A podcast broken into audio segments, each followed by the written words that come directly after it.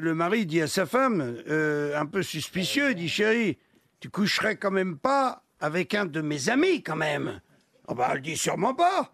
Euh, Jean est éjaculateur précoce, euh, Jacques est impuissant et Robert il a une toute petite bite.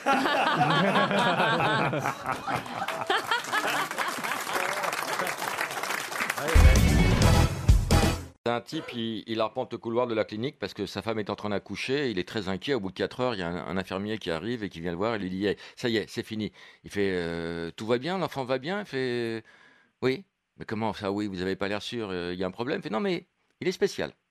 Je veux dire quoi, il est spécial? Hum, Il est spécial.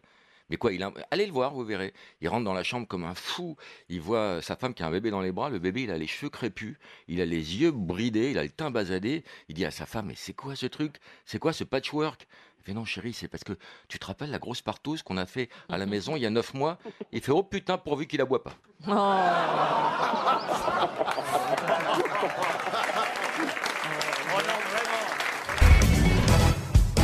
Un jour, Jane rencontre Tarzan dans la jungle. Elle se sent aussitôt très attirée par sa bestialité. Alors qu'ils font connaissance et qu'elle lui explique toutes sortes de choses, elle lui demande comment il fait euh, par rapport au sexe.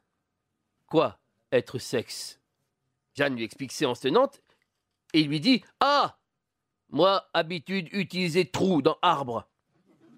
Horrifiée, elle lui dit Mais enfin, Tarzan, tu te trompes C'est pas un arbre qu'il faut utiliser. Je vais te montrer. Elle enlève alors rapidement ses vêtements, elle en avait peu. Elle se couche par terre et lui dévoile son intimité. Ici, Tarzan, il faut mettre ton sexe ici. Tarzan se met alors à poil, lui aussi, c'est pas très compliqué non plus. Il s'avance vers Jane et il lui donne un grand coup de pied dans le sexe. Jane se tord de douleur et après un bon moment, encore interloquée, elle reprend son souffle et lui demande mais pourquoi tu m'as fait ça Moi, vérifier si pas abeille.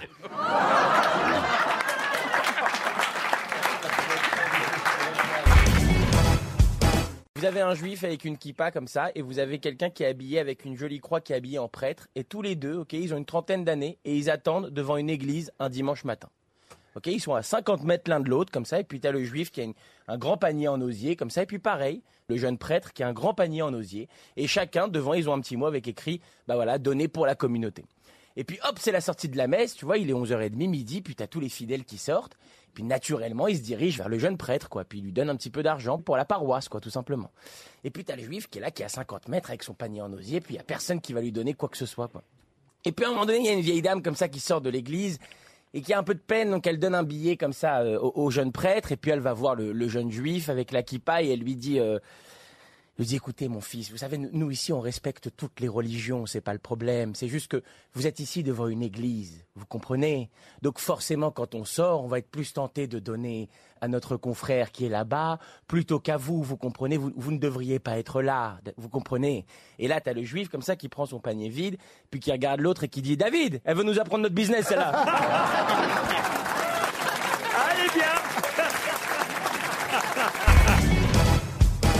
Voilà, alors moi j'ai une petite blague bien modeste après ces ovations. Alors euh, c'est donc euh, Christine Bravo qui est tout au fond de la cale de sa péniche, hein, tout à fait tristounette, et puis elle retrouve une vieille lampe à l'huile. Alors elle la frotte, elle la frotte, elle la frotte, elle la frotte, elle la frotte, elle la frotte, elle la frotte. Oui, bon. Et puis... Et puis alors... La première fois qu'elle fait ménage, faut la laisser faire. Et, et puis alors, tout à coup, boum, sort un génie. Le génie lui dit Ah, Christine, eh bien, tu n'as le droit qu'à un seul vœu. Passer la fin de ta vie avec le super héros de ton choix. Alors, tu peux choisir entre Superman, Batman, Spider-Man, Catwoman. Alors dis-nous vite, quel est ton goût? Dis-nous. Et Christine qui répond Barman.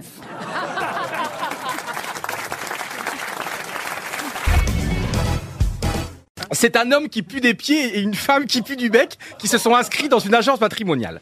Malheureusement, personne ne veut d'eux, mais un jour, l'agence décide de les faire se rencontrer.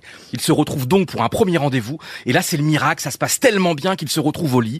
Ils se rapprochent, se font des petits papous, s'embrassent quand tout à coup, la femme dit « Mon amour, il faut que je t'avoue quelque chose. Oui, je sais, tu as bouffé mes chaussettes. » Ouais, j'ai gagné? Ah non, c'est pas gagné. On lui écrit comme un fou chaque fois à la fin. J'en ai une si vous voulez. Dans un village, le diable est accroché au clocher de l'église. Et tout le monde a peur dans ce village. Tout le monde est autour de l'église en regardant ce diable qui, qui crache sur les gens. Qui... Et donc, on va, hein, les bonnes sœurs sortent, elles voient ce, ce diable accroché au clocher de l'église. Tout le monde est stupéfait. On va réveiller le curé. Le curé arrive, il est stupéfait. Il fait, mais qu'est-ce qui se passe? Alors les sœurs lui disent, Bah, le diable est accroché là, là-haut au clocher. Et le, le curé dit, mais il est monté comment? Et toutes les, toutes les sœurs disent, comme un âne, mon père.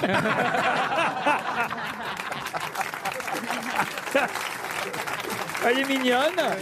Ah oui Mignonne, elle est fraîche. Elle est fraîche. Elle donne envie d'aller prier.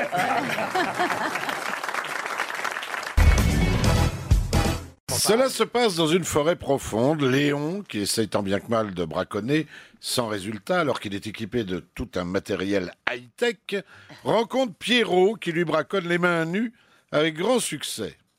Bah, dis donc, lui dit Léon, comment fais-tu pour attraper autant de lapins avec rien dans les mains, comme ça? Et Pierrot lui répond, eh bien, tu vois, je me mets devant un terrier de lapin et j'imite le cri de la carotte. Si c'est un petit terrier, j'imite le cri de la petite carotte. Et si c'est un terrier moyen, je fais le cri de la carotte moyenne. Et si c'est un gros terrier, le cri de la grosse carotte. Ah, dis-moi, une fois, je pourrais peut-être en faire autant et ça marcherait. Mais oui, oui, oui. Et le lendemain matin, on lit en première page du journal un chasseur écrasé par un train à la sortie d'un tunnel. C'est des aventuriers qui partent comme ça dans, la pampa et puis à ils, se- font capturer euh, par une tribu mais vraiment sanguinaire et, sans pitié. Et bon, il y a, un Américain, un Français et un Corse. Se font attraper, puis il y a le chef de la tribu qui arrive, il s'attacher, d'un coup il refait maintenant, là, ça va, vous avez le choix, golo golo ou la mort. Le Premier, c'est américain. L'américain, il se dit, bon, pff, là, le golo golo, je sais pas ce que c'est. La mort, je, sais ce que c'est. Bon, bah, golo golo. Là, il y a le fils du, du chef de tribu qui arrive, qui est 2 mètres 10, un sexe, euh, enfin, de, la taille de Johan Ryu, enfin, le corps entier, hein. Il le prend et il retourne l'américain. Bon, bon, bon, golo, golo, golo. Il y a toute la tribu qui dit golo, golo. Euh, L'américain, il fait, bon, ben voilà, il se fait défoncer. Il me dit, bon, moi, j'ai évité la mort. Là, le français arrive, c'est Stevie Boulet. Donc il dit bon, euh, vous avez pas un fils cadet euh, Bon, le français arrive, lui aussi, il est là, il se dit bon, putain, la mort quand même. euh, Putain, j'ai vu ce qui s'est passé avec l'américain, mais bon, tant pis, golo golo, golo golo, golo golo. Alors il le retourne, bam bam bam. Le, français, bon, ben voilà, golo golo golo golo. Et là arrive le Corse. Alors le grand chef lui dit alors, golo golo ou la mort? Et là le Corse très fier, il fait la mort. Le chef, il dit d'accord, mais d'abord golo golo. Qui elle est mignonne? Une petite dernière bah, Celle-là, par exemple, qui dit Docteur, j'ai besoin de lunettes. Et là, le mec, il dit Je vous le confirme, c'est une banque ici. Hein.